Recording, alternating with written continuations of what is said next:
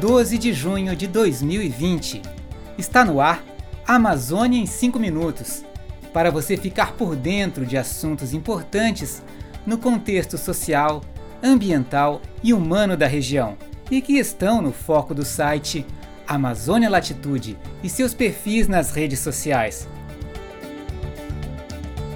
E como o programa começa sempre com uma dica musical, a desta semana é o grupo Minhas Raízes.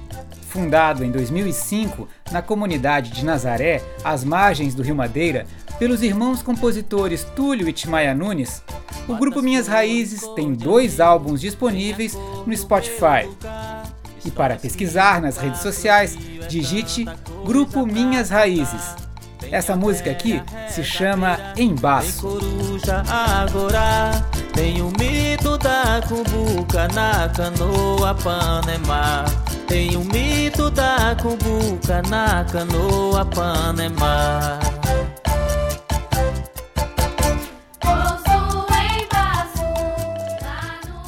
Esse é o grupo Minhas Raízes. Um abraço especial para o integrante Teimar, que entrou em contato com a gente, e outro abraço para esse povo cantador e tocador do Rio Madeira. E sigamos com as informações que selecionamos para você, ouvinte do Amazônia em 5 minutos.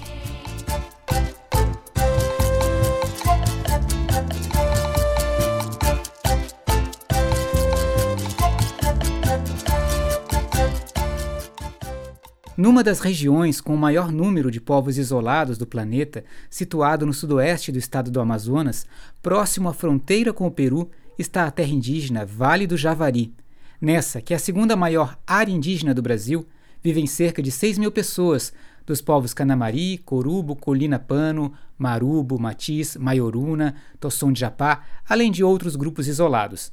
Conhecedores do impacto de outras doenças, como a cólera nos anos 90, as hepatites virais e a malária, os povos indígenas da região, logo no início da disseminação do coronavírus no Brasil, resolveram tomar três medidas.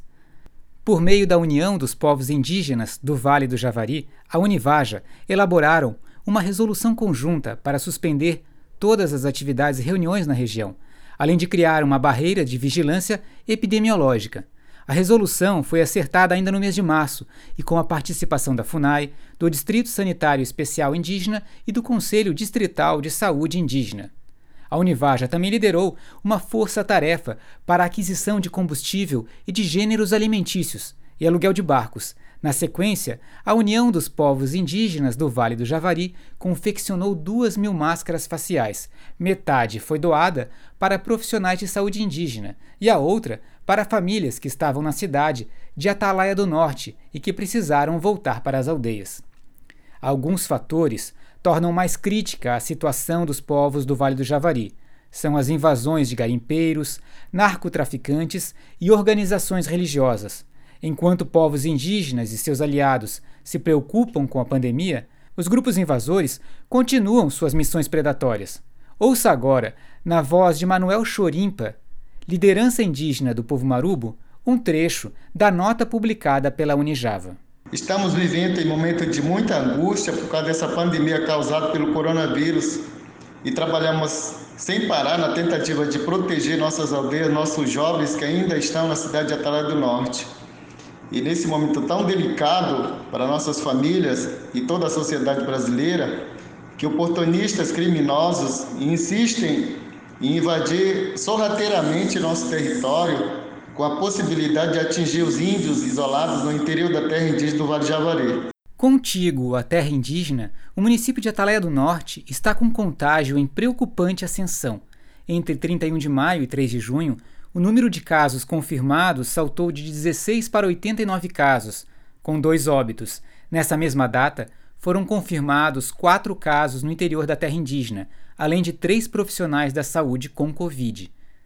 Em outras regiões da Amazônia, como nos rios Solimões e Negro, profissionais de saúde também acabaram levando involuntariamente a Covid para dentro de áreas indígenas. Mas a culpa não é dos profissionais de saúde, mas da precarização do subsistema de saúde indígena do Sistema Único de Saúde. As equipes de saúde têm sido enviadas às áreas indígenas sem serem testadas e sem equipamentos de proteção suficientes, No caso do agravamento da Covid, não há leitos de UTI no Vale do Javari, sendo necessária a remoção via avião ou barco de pacientes para Manaus, distante mais de mil quilômetros de Atalaia do Norte. Essas e outras informações você pode acessar em www.amazonialatitude.com, lendo o artigo Coronavírus se espalha e ameaça povos no Vale do Javari.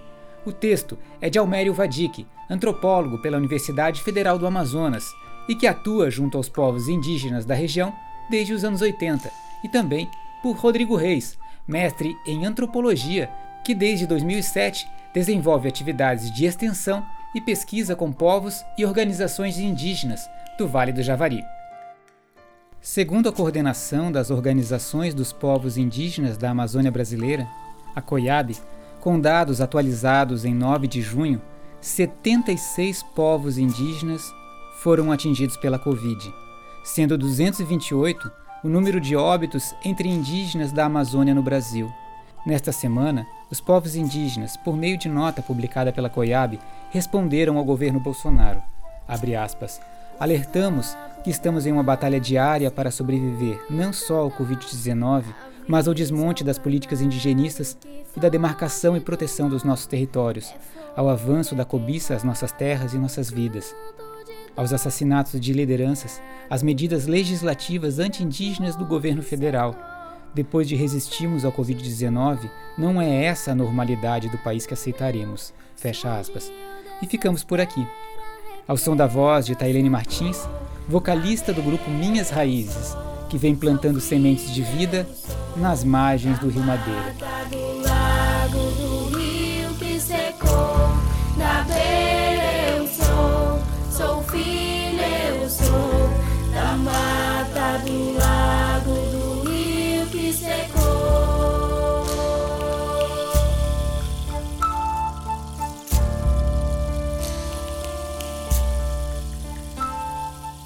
Obrigado pela audiência. Este programa é uma produção da Amazônia Latitude com a apresentação de Bob Barbosa. Este foi o episódio 02, disponível em www.amazonialatitude.com e nas nossas plataformas de Spotify, SoundCloud, iTunes, entre outras. Até semana que vem!